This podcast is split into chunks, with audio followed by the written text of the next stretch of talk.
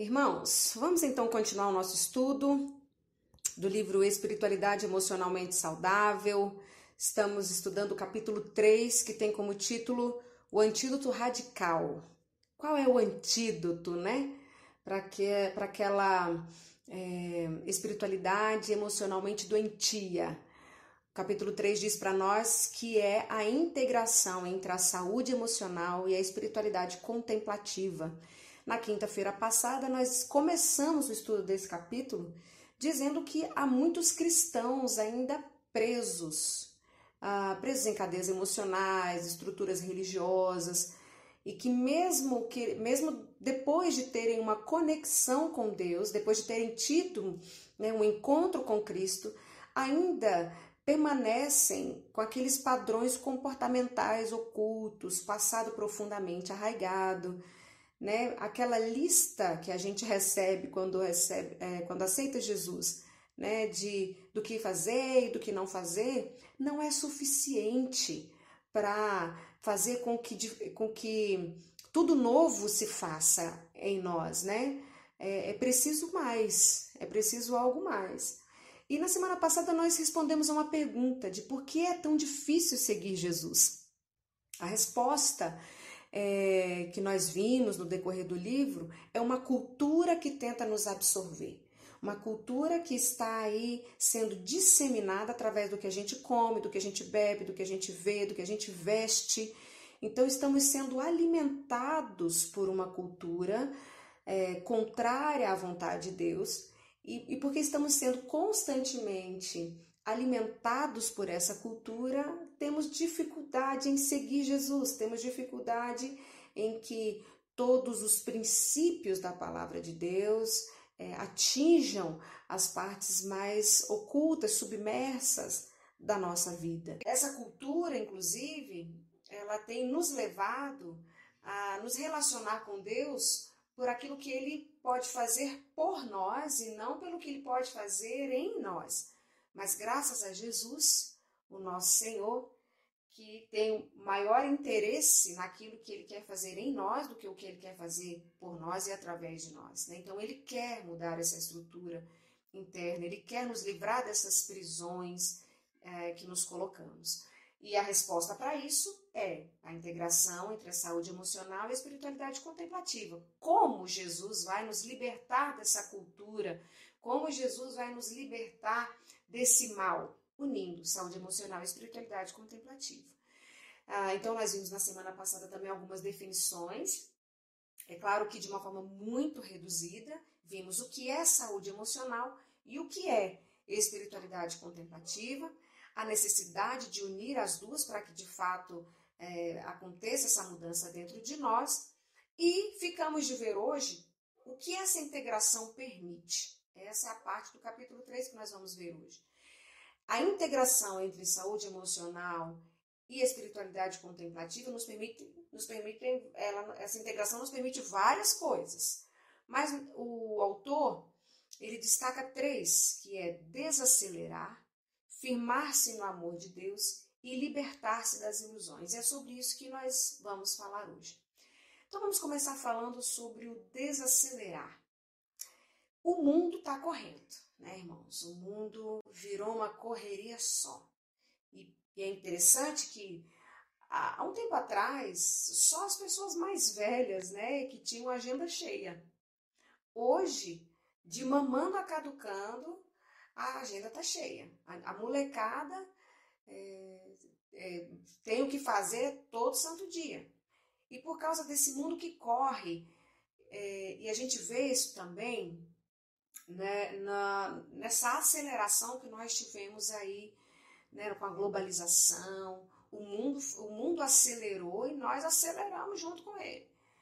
E por causa disso a gente vive tenso, nervoso, preocupado, cansado, todo mundo querendo mais tempo. Até quem não faz nada quer mais tempo. Ou para não fazer nada, para continuar não fazendo nada, ou para fazer o que não fez no tempo que perdeu. Né? Estão aí os procrastinadores que podem é, afirmar isso para a gente, né? Porque os procrastinadores eles não se ocupam com o que precisam fazer, Mas justamente porque eles não fazem o que precisam fazer, a mente não desocupa. Então, até quem não está fazendo muita coisa está numa aceleração muito grande. E na igreja não é diferente. A igreja tem vivido um ativismo religioso, a igreja também está acelerando. É, e aí, é claro, a gente precisa sim levar pessoas a Cristo, nós precisamos inclusive mobilizar a igreja para isso, nós precisamos movimentar a igreja e seus ministérios para o desenvolvimento dos crentes, isso é fato. Mas não podemos fazer nenhuma dessas coisas sem dar a devida atenção a Deus. Esse é o problema do corre-corre. É porque nós não podemos fazer a obra de Deus sem o Deus da obra. Isso seria fazer como Salomão, que nós é, falamos aqui ó, né, é, por dois domingos. É, Salomão, ele, ele é, começou, ele foi atrás do conhecimento pelo conhecimento, do trabalho pelo trabalho, hum, prazer por prazer. Então, a gente fazer a obra de Deus sem o Deus da obra seria a igreja pela igreja, o evento pelo evento, a evangelização pela, pela evangelização. E queridos, mesmo as nossas obras mais altruístas, mesmo que elas pareçam mais autênticas, mais genuínas. Sem Deus, elas são vazias, como disse Salomão lá em Eclesiastes. Depois de, dele falar tudo, de dar todas as recomendações, lá no final do livro ele diz: então, olha, então o resumo de tudo isso que você ouviu, teme a Deus. Sim, queridos, porque trabalho, conhecimento, prazer, nem mesmo a obra que nós fazemos para Deus, sem Deus, tudo é vento, é vaidade, como diz Salomão. Então, é, nós temos sofrido porque somos ativos demais, mas precisamos de reflexão. É fácil e necessária uma reflexão para sustentar uma vida de amor com Deus e com, outras pessoas. Nós vamos ver aqui, então, como que a saúde emocional e a espiritualidade contemplativa se aplicam a esse desacelerar, tá? Depois a gente vai ver como que se aplica também a, ao firmar-se no amor de Deus e como elas se aplicam ao libertar-se das ilusões. Então vamos aqui agora. Como que a espiritualidade contemplativa e a saúde emocional se aplicam ao desacelerar? Lembrando que desacelerar para nós aqui significa ter tempo com Deus e tempo conosco mesmo. Esse tempo com Deus seria aí, no caso, a espiritualidade contemplativa, ok? E o tempo conosco mesmo, a saúde emocional. Então vamos falar sobre esse tempo com Deus, a espiritualidade contemplativa. Você pode ler comigo aí Lucas 10, versos 38 a 42. Ah, você que está acompanhando a gente pelo áudio, né, pelo podcast, nós vamos dar um cortezinho aqui no áudio agora. Você pode dar uma pausa, leia os versículos, depois retorna com o áudio aqui para falarmos a respeito do texto, tá ok? Pois é, esse é um texto muito usado quando o assunto é desacelerar. Quando se quer falar sobre pessoa que está muito atarefada, sem tempo para Deus, uh, usa-se esse texto, o exemplo de Marta. Já ouvi, já vi esse, esse texto sendo pregado em muitos sermões, sendo discorrido em muitos livros, né? Porque de fato, como Marta, a nossa vida está cheia de tarefas, obrigações, preocupações, pressão, problemas. E a questão aqui, queridos, o problema não é a ocupação em si, mas é o fato dos nossos deveres terem se desconectado de Deus. Essa é a questão. Então, pensando, por exemplo, aqui em Marta, mesmo se ela estivesse aos pés de Jesus, vocês concordam comigo que provavelmente ela estaria ansiosa ainda? Provavelmente. Ah, é, porque no, nos parece que não eram as tarefas em si que agitavam Marta, parecia ter uma, uma agitação interna. E se ela estivesse aos pés de Jesus ali, ah, talvez ela até dissesse para ele, irritada, né? Ô Jesus, anda rápido que esse discurso vai. A comida está ali esfriando. Então, pela forma como ela age, pela forma como ela fala com Jesus, pedindo, é, ordena a Maria que venha me ajudar, a gente percebe que havia uma agitação interna. E mesmo que ela estivesse assentada aos pés de Jesus, provavelmente ela estaria pensando nas milhões de coisas que ela tinha ainda para fazer. Isso parece muito com a gente, né, irmãos? Como quando nós vamos à igreja e a gente fica, o corpo tá ali, mas a cabeça tá do lado de fora pensando nas milhões de coisas. Ou como quando a gente vai orar. Ou você também, ou você nunca foi assim como eu. Eu, eu já, já me vi impedida de orar pensando no tanto de coisa que tem para fazer. Ok? Mas também muitas vezes eu estava orando, não estava realizando nenhum tipo de tarefa, mas meu coração e a minha cabeça pareciam não parar. Nós nos assemelhamos a Marta também nesse aspecto, ok? Já Maria, que, que aqui não está é, tentando dizer para Deus o que ele tem que fazer, ela apenas o ouve tranquilamente.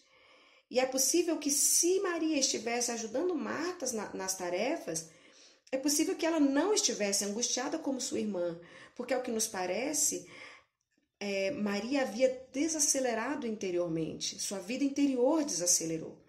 Então, nós precisamos reconhecer, irmãos, que há um desequilíbrio instalado em nós, e é o que muitos chamam por aí da síndrome de Marta.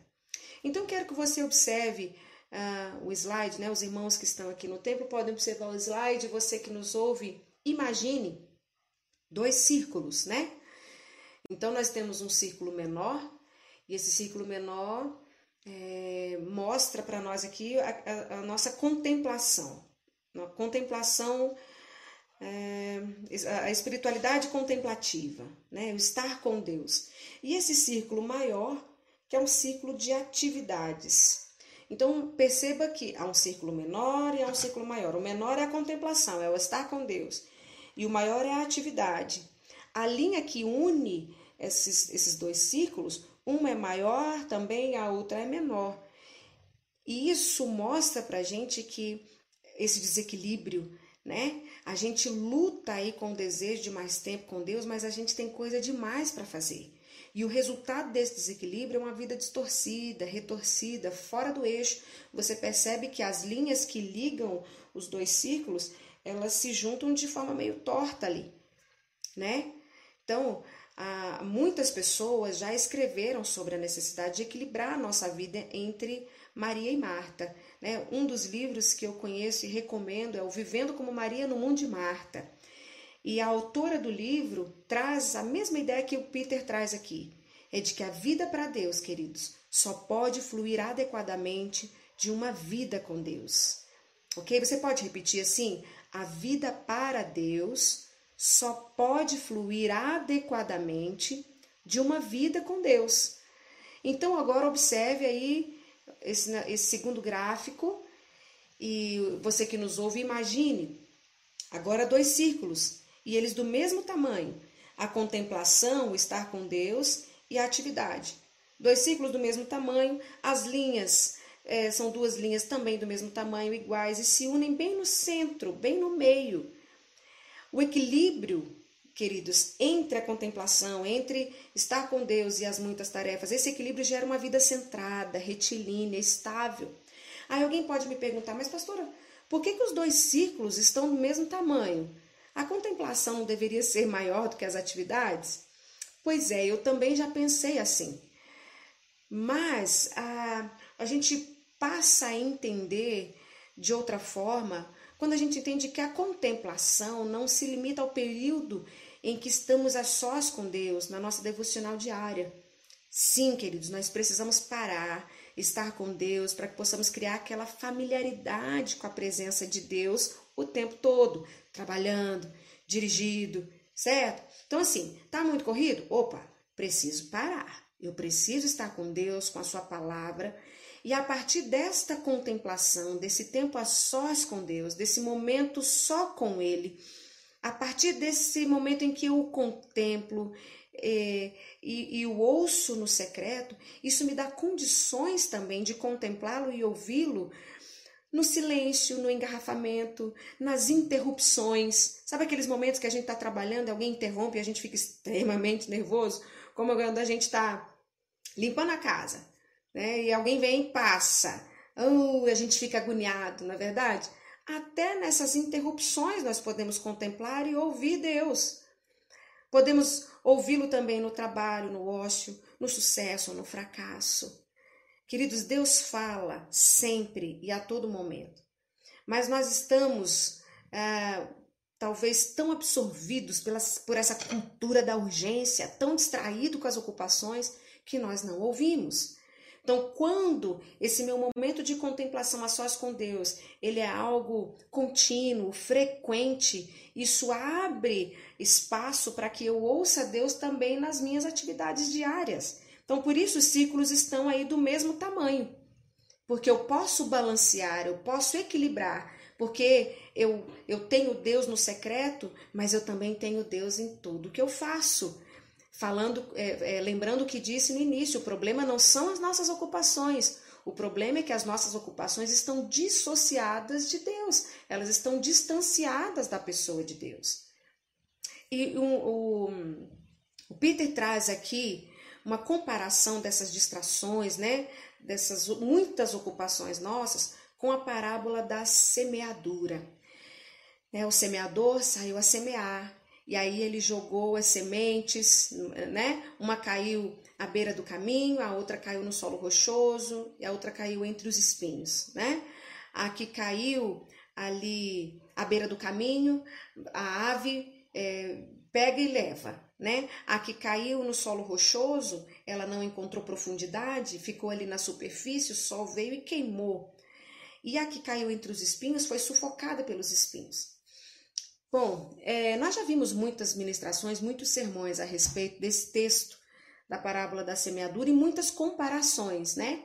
Eu, por exemplo, já ouvi assim como que a palavra que cai à beira do caminho é aquela para a qual eu não dou muita importância, ouço com displicência, então logo vem o inimigo e rouba essa palavra, né? Ah, já ouvimos também que essa do solo rochoso é aquele coração hum, que está cheio de mágoa, de rancor, né? Então, é, essa semente também não, não encontra profundidade, porque tá, tá, o espaço está muito ocupado com mágoa, rancor e tal.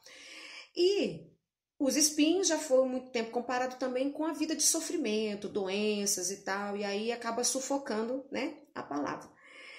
Mas sabe, queridos, quando Peter escreveu, eh, comparando uh, esses solos aí, é, onde, a, onde a semente foi jogada, com a correria do dia a dia, eu comecei a pensar. Ele não descreve dessa forma como eu vou falar para vocês aqui agora, mas eu comecei a pensar e falei, gente, não é que é mesmo? Porque veja bem, quais são quais são as distrações comparadas a esses solos onde a, a, a semente caiu. Por exemplo, a beira do caminho. Pensando na beira do caminho, sabe o que, que eu pensei, irmãos? Na falta de tempo que a gente tem para aplicar a palavra. A falta que a gente tem para ruminar, para repensar. É como aquele artigo que a gente recebe para ler, ou aquela revista que a gente ganha no consultório, que a gente chega em casa, põe ele no cantinho e fala, ah, daqui a pouco eu leio, né? E esse nesse daqui a pouco eu leio, o negócio até some, né? A gente nunca mais lembra. Então, a gente está correndo tanta falta de tempo é tão grande que a palavra até que chega até nós. E a gente entende, a gente recebe, a gente entende, mas a gente não tem tempo de pensar nela novamente, a gente não tem tempo de aplicá-la à nossa vida. Então ela fica ali à margem e logo é, o inimigo que não quer que a gente recebe mesmo vem e leva embora. E o inimigo aqui, eu não, não, não posso nem compará-lo só ao diabo, não, queridos. Porque é, nós temos muitos outros inimigos e, esse, essa correria é um grande inimigo para que a gente tenha tempo com Deus. Tá, e a outra comparação é o solo rochoso. Sabe aqui eu comparei o solo rochoso às muitas tarefas. A gente tem tanta tarefa nessa vida, queridos, que não sobra espaço para a palavra de Deus entrar. Assim como a semente cai no solo rochoso, ela não encontra profundidade, a palavra de Deus também, ela está competindo com o mundo velho de tarefa que a gente faz nessa vida e ela não encontra profundidade no nosso coração. E os espinhos, eu comparei os espinhos à nossa pressa. A gente tem pressa, a gente quer fazer tudo com pressa e, e nessa pressa, a, a, pressa nos sufoca, não é verdade? E eu vou falar para vocês que aqui nos espinhos eu me identifiquei muito, porque eu sou uma pessoa acelerada. Eu sou, irmãos, tá aqui a nossa irmã Jeane, né, que é que é, sempre me lembra de como eu sou acelerada. Muitas pessoas falam que eu sou mesmo, eu sou de Brasília mesmo, porque eu sou ligada no 220. Eu sou apressada. E pensando nessa palavra, queridos, eu estava me vendo dentro de casa. Meu marido fala que eu, eu faço as coisas tudo meio correndo. Então eu sou meio estabanada, sabe? Eu me bato nas coisas, eu quebro os negócios. E eu fiquei pensando, falei, gente, se eu não vejo a quina da mesa em casa, porque eu vivo roxa, sabe, irmãos? Eu vivo, eu, eu vivo passando pelos cantos da mesa assim, cada dia é um rosto diferente que eu acho aqui. E tem hora que eu olho para o rosto, eu nem lembro onde foi, eu estava eu tava tão apressada que eu nem lembro mais onde é que eu ganhei aquele roxo. Se a quina da mesa me passa despercebida, imagine a voz de Deus. Então eu, eu compartilho com você, irmãos, também com vocês, irmãos, essa palavra. Se as coisas ao nosso redor nos passam despercebidas, imagine a voz de Deus. Não é verdade? Então a gente precisa é, pensar a respeito disso. Nós temos distrações demais. E são distrações que estão nos deixando ansiosos, são distrações que estão nos deixando irritados, é, como Marta. E aí aquilo que é essencial nos escapa que é a voz de Deus, o falar de Deus, o aquietar-se na presença de Deus. E olha, queridos, é, Peter diz isso no livro. Quando eu tenho suficiente tempo de desaceleração sozinho, descubro que minha atividade é marcada por uma profunda e carinhosa comunhão com Deus. Ah, se eu tenho esse tempo de desacelerar e de contemplar e de estar com Deus, então, nas minhas atividades, nas minhas tarefas, eu, elas, as minhas tarefas serão marcadas por uma comunhão com Deus. Eu não vou estar com Deus apenas no meu momento devocional, mas eu também estarei com Deus no, no dia a dia, nas minhas tarefas. E aí, o decorrer do livro vai nos ajudar a saber como desacelerar, tá? Peter, Peter até fala no livro aqui, fica comigo. então vamos ficar juntos aqui, porque nós vamos aprender a desacelerar. Em nome de Jesus, eu mesma preciso disso. Então nós vimos já aqui como é, esse tempo com Deus, né? Essa espiritualidade contemplativa se aplica ao desacelerar. Vamos ver agora a saúde emocional, que é o tempo comigo mesmo. Como isso se aplica ao desacelerar. Sabe, queridos, Peter fala aqui no livro que ele entendeu que ele precisava viver e não simplesmente existir. É engraçado que essa frase talvez seja aí uma um grito na alma de muitas pessoas. Que tem muitas pessoas que estão simplesmente existindo e desejam viver, e elas falam isso constantemente. Eu ouço isso de muitas pessoas. Eu preciso viver. Peter entendeu isso. Só que ele diz também que levou tempo, e leva de fato muito tempo para a gente sentir, sofrer, ouvir, refletir, se atentar para aquilo que acontece dentro de nós, se atentar para aquilo que acontece ao redor de nós. Isso é tempo consigo mesmo, queridos. Isso é saúde emocional, que vai fazer com que a gente não simplesmente exista, mas viva uma outra comparação que ele faz é com a primeira carta aos Coríntios, lá no capítulo 13. Ele disse que entendeu ali, né? 1 Coríntios 13 nos mostra que o objetivo da vida cristã é o amor. E Paulo diz ali que a gente pode ter, a gente pode fazer muitos milagres, a gente pode ter dos mais diversos dons e ainda assim sermos bebês espirituais. É, porque se não tiver amor, nada vale a pena. Se não tiver amor, nada faz sentido. Então, é, Peter entendeu que temos que ter tempo para viver e viver é amar. E isso mudou as prioridades dele. Ele fala que mudou as prioridades em três áreas: no lar, onde ele pôde dar mais amor e atenção para sua esposa, para suas quatro filhas. Diz que isso mudou também o seu agir no trabalho, e aí lembrando aqui que o trabalho do pastor Peter é a igreja, né? Então, você, ele fala é, do seu trabalho relacionado à vida eclesiástica. Então, cada um de nós pode aplicar aqui a sua realidade, ao seu trabalho, no local onde você é, é, desenvolve as suas atividades. Ele disse que passou a ouvir a sua equipe, é, a dar mais atenção ao que, ao, que, ao que a equipe dele dizia. Isso é, isso é importante, né, queridos? É, é, dar valor ao que o outro pensa, valorizar o que a ideia do outro. É, ele, coloca isso como parte da saúde emocional que o alcançou quando ele entendeu que ele tinha que viver e viver e amar.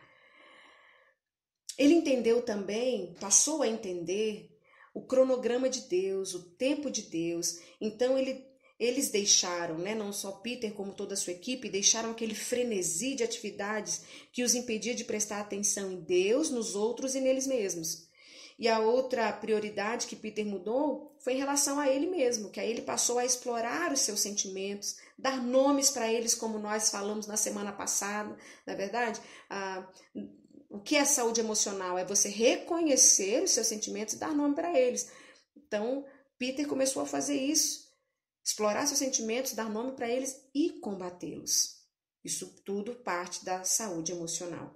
E aí ele escreve que numa cultura tão frenética e desatenta quanto a nossa, um cristão desacelerado que contemple a Deus e aos outros é um dom extraordinário de fato.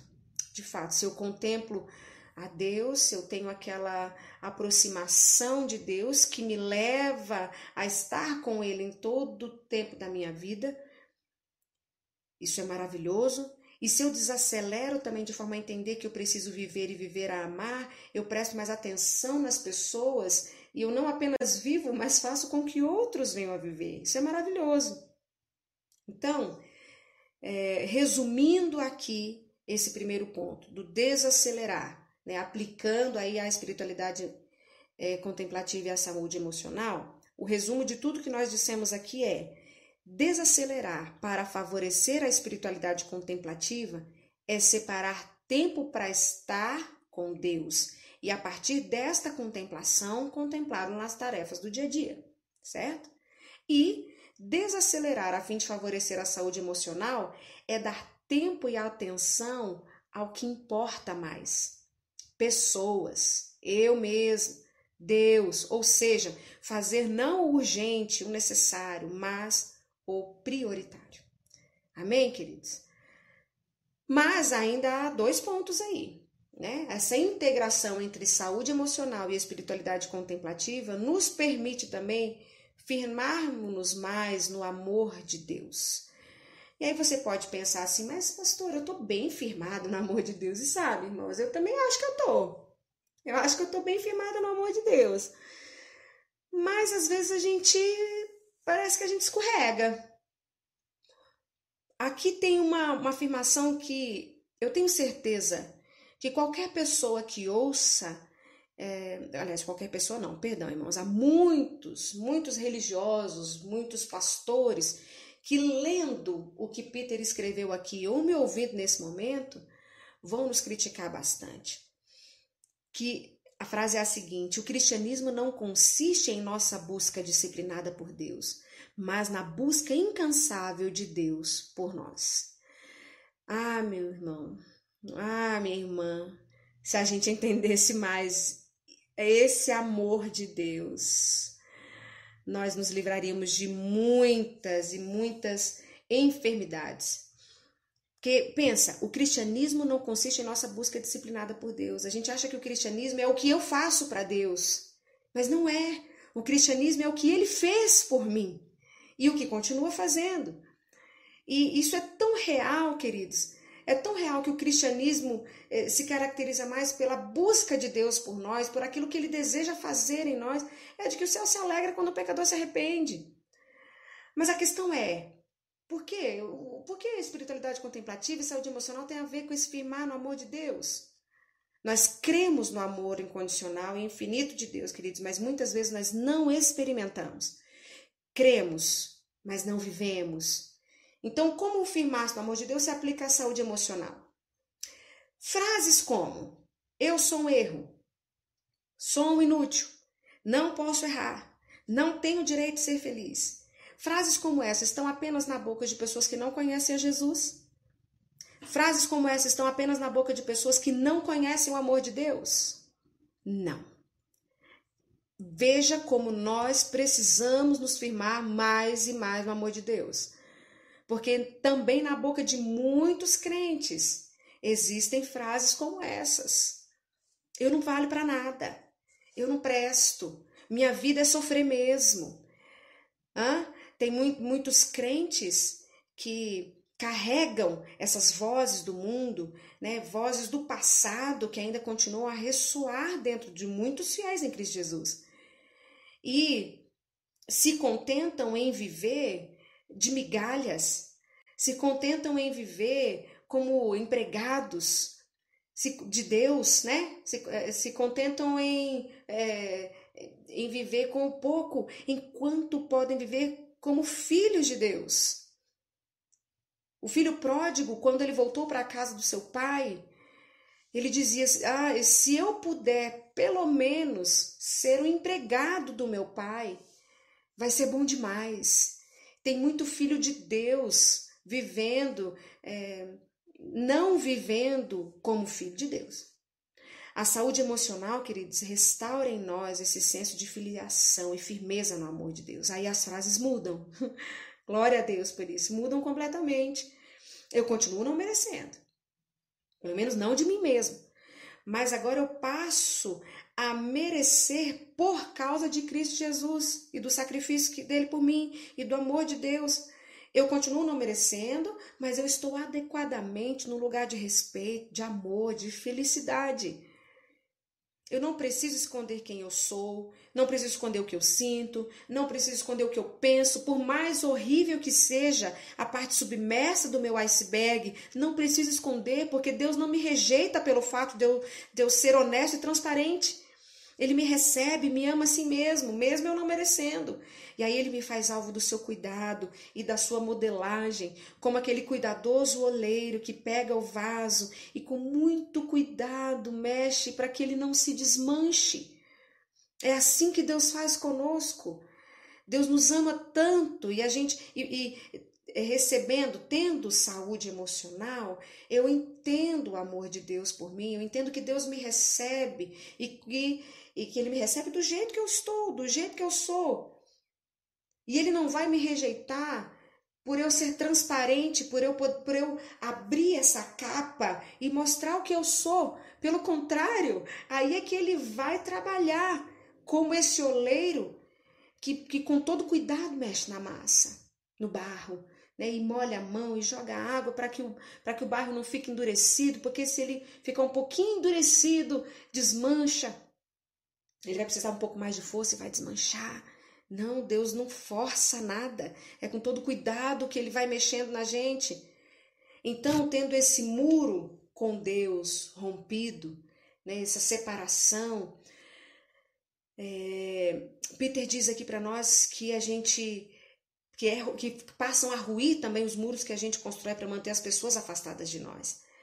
E queridos, da mesma forma como nós nos afastamos de Deus, da mesma forma como nos afastamos do nosso Pai por acharmos que não merecemos o amor dele, a gente se afasta das pessoas.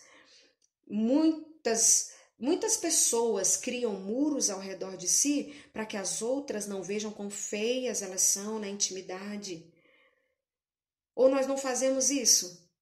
Vamos olhar para dentro de nós, queridos. Eu, eu estou olhando para dentro de mim nesse momento e vendo se eu não estou construindo muros que me impedem de me relacionar mais intimamente com as pessoas, porque se eu me relacionar mais intimamente com as pessoas, elas vão enxergar o iceberg dentro, porque a intimidade revela, né, queridos?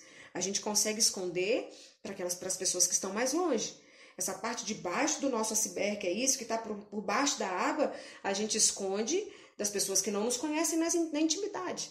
Mas aquelas pessoas dentro de casa, as pessoas mais próximas de nós, elas conhecem então a gente começa a criar muros ao nosso redor.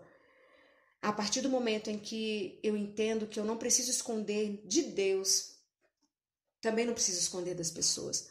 A partir do momento que eu entendo que Deus me aceita e me recebe do jeito que eu sou, e Ele me ama desse jeito aqui, é claro que Ele não vai, eu não vou permanecer desse jeito, Ele vai me moldar, mas Deus me recebe, então eu começo a me abrir em relação às pessoas também. Entende como nós a saúde emocional pode nos firmar mais no amor de Deus? Nós precisamos nos firmar no amor de Deus para sermos saudáveis emocionalmente? E a espiritualidade contemplativa? Como que a espiritualidade contemplativa se aplica ao firmar-se no amor de Deus? Porque ela nos move na direção de um relacionamento de amor com Deus. Ora, do me dá, me abençoa, me ajuda, a gente passa um tempo de deleite com o Pai, com o nosso Aba. Firmados no amor do nosso Pai, nós nem precisamos pedir tanto, porque Ele sabe é, o que é melhor para nós, Ele vai nos dar o que é melhor. E muitas pessoas se relacionam com Deus como se Ele não tivesse mais nenhuma atuação direta no mundo. Então, orar para quê? Outros se relacionam com Deus como um Deus mau, que nunca está satisfeito, um Deus manipulador, né? Há pessoas que pensam que nós somos como peões na mão de Deus, aqueles bonecos, né? Que ele move com as mãos. Então, aí não, não faz sentido orar mesmo, não. Para quê orar?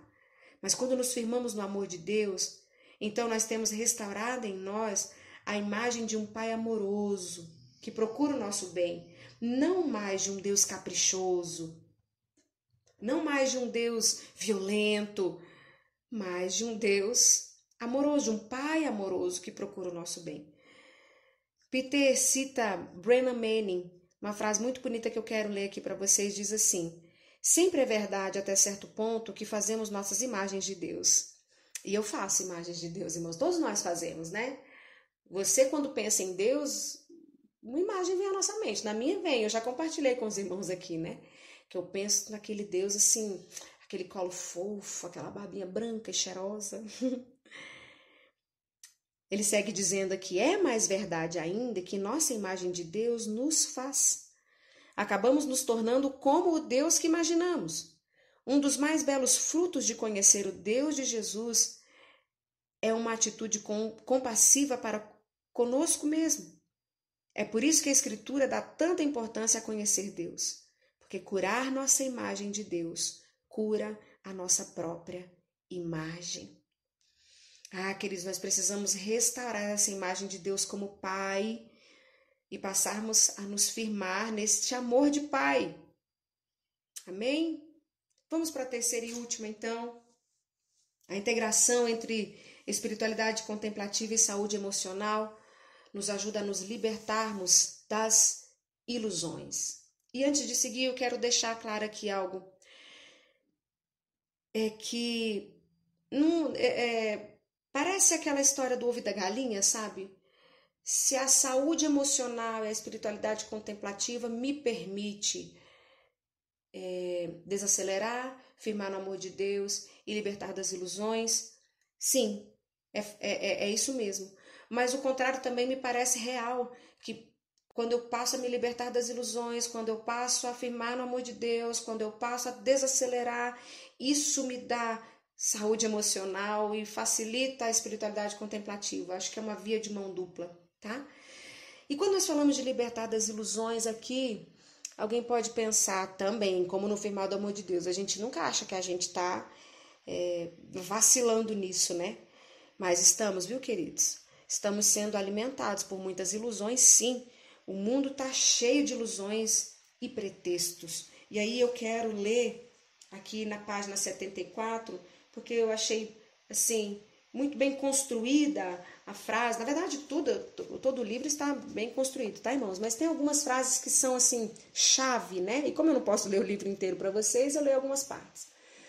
Ah, ele diz assim: o mundo está cheio de ilusões e pretextos. Convencemos-nos de que não podemos viver sem certos prazeres materiais, realizações e relacionamentos. Ficamos amarrados ou viciados, para usar uma palavra atual. Prendemos nossa vontade à crença de que algo menos que Deus pode nos satisfazer. Olha que ilusão, irmãos. Pensamos que se apenas atingirmos aquela grande meta, então nos sentiremos contentes e bem conosco mesmo. Ilusão. Teremos terminado, estaremos aptos para descansar. Quem nunca pensou isso, irmãos? Ah, quando isso acontecer, eu vou ser feliz. Ah, quando isso acontecer, aí sim eu vou conseguir descansar meu coração. E aí a coisa acontece e nada acontece, né? Ele continua. Mas ao, aos poucos descobrimos que o acúmulo de coisas, roupas, novos brinquedos eletrônicos, carros, casas, não nos proporciona mais a emoção do início. A grande sensação desaparece. E assim nos convencemos de que precisamos de mais. E olha a ilusão, e cada vez mais e mais. E aí a gente vai fica parecendo um saco furado. Continuando, somos seduzidos por falsos deuses do status, da atenção e da fama. Tornamos-nos cativos da ilusão de que se apenas conseguirmos um pouco mais de palavras de elogio das pessoas, será suficiente. Você consegue se lembrar de alguém quando leio esse texto? Algum personagem bíblico te vem à mente? Exatamente, Salomão, o mesmo rapazinho que nós falamos aqui nesses dias. Salomão imaginava que se ele tivesse muito conhecimento, então ele encontraria o sentido da vida. E aí ele viu que nada, né? Ah, não, então deve ser os prazeres, música, mulheres, ah, dinheiro, riqueza, né? Ele disse lá que se serviu de todos os, todos os recursos que um rei se serve, né? Todas as riquezas dos reis não foi suficiente, não achou sentido na vida dele. Aí ele falou: ah, vou, vou voltar para o conhecimento. Voltou para o conhecimento, se frustrou novamente. Aí depois ele foi para trabalho. Então vai ser o trabalho. O trabalho vai me realizar, porque pelo meu trabalho eu vou ver as obras das minhas mãos, as pessoas vão me elogiar e de repente nada. Salomão não encontrou sentido. Ilusão. Ele diz é vaidade, é vento. E Peter diz para nós, é ilusão. A gente, as pessoas têm se mantido, não vou dizer a gente, porque talvez um ou outro não, mas as pessoas têm se mantido iludidas de que as coisas desse mundo vão trazer realização. A saúde emocional e a espiritualidade contemplativa nos possibilitam perceber quão limitados e quão ilusórios são os recursos dessa terra. E elas também nos empurram, né, a saúde emocional e a espiritualidade contemplativa, na direção do eterno, de Deus impedindo que essa cultura, a cultura da urgência, a cultura é, desse, do, do, do ter, nos absorva, nos domine. A, eu vou repetir, queridos, porque isso precisa ficar gravado na nossa mente. A espiritualidade contemplativa e a saúde emocional impedem que a cultura nos absorva, impedem que essa cultura da urgência e do ter nos domine. O, o livro traz como exemplo aqui os eremitas, um povo que é, se viu obrigado né, a, a, a ir para o deserto. Eles queriam fugir do mundo, eles achavam que eles precisavam buscar Deus e buscar de uma forma radical, e a única forma de buscar Deus e de se manter puro seria se isolando do mundo. Então eles foram para o deserto. E Peter cita também aqui um escritor que diz que é, para eles o mundo era como o naufrágio de um navio, em que cada homem individualmente tinha que nadar para salvar a sua vida. A exemplo dos eremitas também, nós temos os monges, né? Que se distanciam de tudo e de todos para buscar Deus. O convite aqui, queridos, não é para uma vida monástica, não é para que nós hajamos como os eremitas, mas o convite de unir a saúde emocional e a espiritualidade contemplativa é para uma vida radical. É um chamado para uma vida contracultural mesmo. E como a saúde emocional se aplica ao libertar-se das ilusões? Ora, queridos, uh, há muitos exemplos aqui, são muitos exemplos no livro, mas eu quero falar rapidamente sobre alguns. A saúde emocional me diz que eu devo viver a verdade, certo? sem fingimentos, reconhecendo e não mais tentando esconder minhas fragilidades. Não é isso? Fingir ser o que eu não sou não me faz melhor do que eu sou. Isso é ilusão. Então eu me liberto da necessidade de aprovação dos outros. Eu me liberto dessa ilusão. Porque não é o que eles pensam de mim que me define, mas o que eu realmente sou.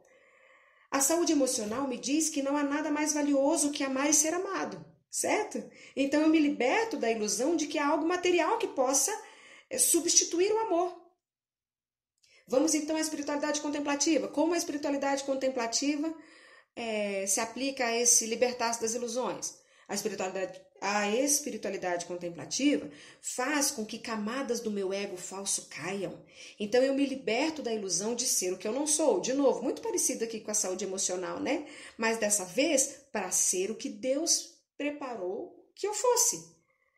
A espiritualidade contemplativa me mostra que as coisas não são como parecem ser. Então, aqueles ídolos, e aí, meus irmãos, é, quando eu falo de ídolos, eu não estou falando de estatuetas, estou falando de, das milhões de coisas que a gente idolatra, das quais a gente não vive sem, aquelas coisas que a gente imagina que vão resolver nossa vida. E aí, a espiritualidade contemplativa me mostra que as coisas não são como parecem ser. Então, estes ídolos em minha vida são quebrados quando essa ilusão do que elas prometem, do que eu acho que elas vão me conceder, é exposta. A espiritualidade contemplativa também me diz que esse mundo passa, esse mundo vai acabar, e isso me livra da ilusão é, é, de que este mundo pode me fazer pleno. E aí então a espiritualidade, a espiritualidade contemplativa lança meus olhos para o alto, para a eternidade. Ah, queridos, com a espiritualidade contemplativa, Jesus é a busca da minha vida e não as coisas dessa terra. Com saúde emocional, Jesus é o centro da minha vida e não eu mesma. Olha que maravilha. Isso não é maravilhoso? É bênção de Deus. O... Eu quero encerrar falando esta frase que Peter diz aqui. É, mas antes da frase, lembre-se, lembre-se, a integração entre saúde emocional e espiritualidade contemplativa é isso, queridos. A união destas duas é que vai fazer com que muito crente que vive preso hoje seja liberto, em nome de Jesus. É a união dessas duas que vai fazer com que ah, comportamentos arraigados lá do passado, aqueles comportamentos ocultos, deixem de existir. Por quê?